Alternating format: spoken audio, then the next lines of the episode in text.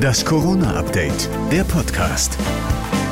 Hallo zusammen, heute ist Dienstag, der 8. Februar. Hier kommt die aktuelle Folge des Corona-Updates, der Podcast für euch. Nachrichtenstand ist 12 Uhr. Ich bin Thorsten Ortmann. Hallo.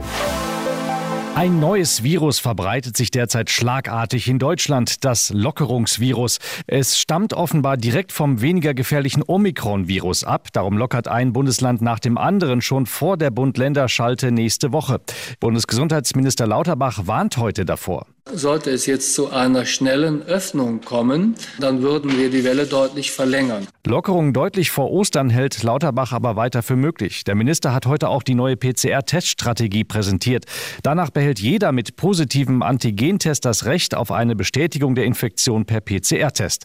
Währenddessen warnt der Experte Rolf Abweiler davor, die Omikron-Welle als Ende der Pandemie zu sehen. Der Bioinformatiker aus Cambridge erforscht weltweit die Entstehung neuer Virusvarianten. Man muss damit rechnen, befürchten, dass noch weitere Varianten entstehen werden, die wie Omikron die bestehende Immunität umgehen könnten, aber unter Umständen auch die Aggressivität von Delta haben. CDU und CSU gehen in der Impfpflichtdebatte auf Konfrontationskurs. Die Union will die Impfpflicht in Kliniken und Pflegeheimen aussetzen. Grund, weil zu viele Fragen bei der Umsetzung noch ungeklärt seien. Pikant dabei, noch im Dezember hatte die Union für die Teilimpfpflicht gestimmt. Kritik kommt darum von Gesundheitsminister Lauterbach. Er wittert parteistrategische Gründe. Es gibt ein vollkommen falsches Signal. Also es gibt das Signal, als wenn uns der Protest gegen die einrichtungsbezogene Impfpflicht wichtiger wäre, dass wir diesen Protest verhindern wollen, als uns der Schutz dieser äh, Menschen bedeutsam ist. Die Teilimpfpflicht sei notwendig, um die Patienten zu schützen, so Lauterbach. Er bietet den Ländern aber eine Zusammenarbeit an, um die offenen Fragen zu klären.